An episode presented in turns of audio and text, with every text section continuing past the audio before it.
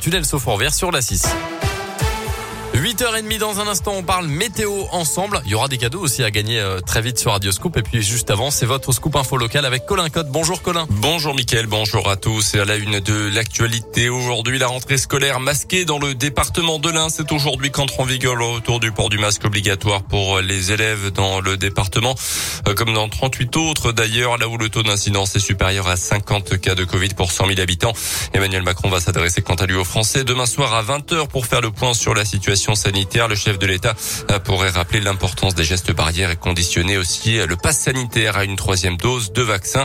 Et pour cette rentrée scolaire, ce lundi, a noté la mobilisation du personnel du collège de Pondin. Il dénonce le sureffectif, les conditions d'accueil des élèves avec handicap et la dégradation globale des conditions de travail. Manifestation euh, devant les grilles de l'établissement depuis 8 heures ce matin.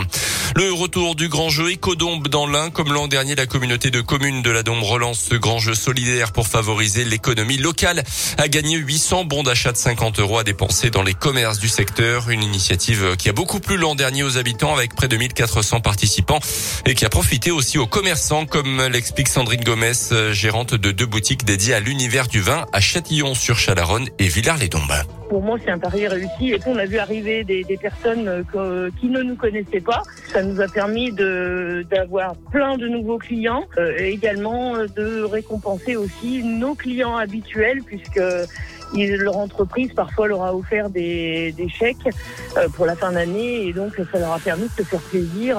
Et pour en avoir discuté avec plein d'autres commerçants, euh, tout le monde a été enchanté. Ceux qui, qui recontinuent cette année euh, l'ont fait euh, franchement de bon cœur parce que c'est un plus. De toute façon, c'est indéniable, c'est un plus. Le jeu Ecodombe est ouvert jusqu'au 30 novembre pour un tirage au sort le 3 décembre. Pour participer, rendez-vous sur le site acheterendombe.fr. Dans le reste de l'actualité, ce lundi, un policier agressé à l'arme blanche à Cannes ce matin. Ses jours ne seraient pas en danger selon les premiers éléments. Un homme seul s'est approché vers 6h30 d'un véhicule de police qui stationnait devant le commissariat central.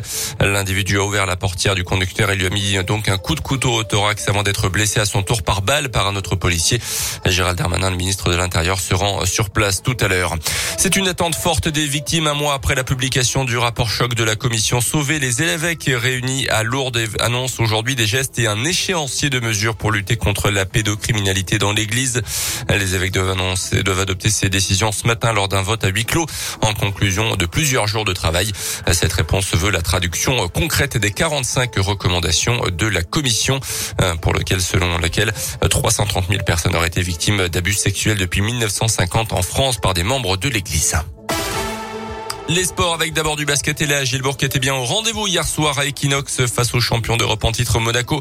Euh, victoire 88 à 63 des hommes de Laurent Leniam avant une série de quatre déplacements de suite en Espagne à Grande Canaria et Valence pour l'Eurocoupe et à Lasvel et au Mans euh, pour le championnat de France. Et puis la fin de la 13e journée de Ligue 1 de foot hier avec une soirée cauchemardesque pour Lyon euh, sur le terrain de Rennes. Défaite 4 buts 1 des Lyonnais complètement dépassés qui a été mené 4-0 jusque dans les dernières minutes avant de marquer sur penalty pour tenter de sauver le un match donc à oublier. Place à la trêve internationale avec France-Kazakhstan. Ça sera le week-end prochain. Merci beaucoup Colin Cotte. On vous retrouve dans une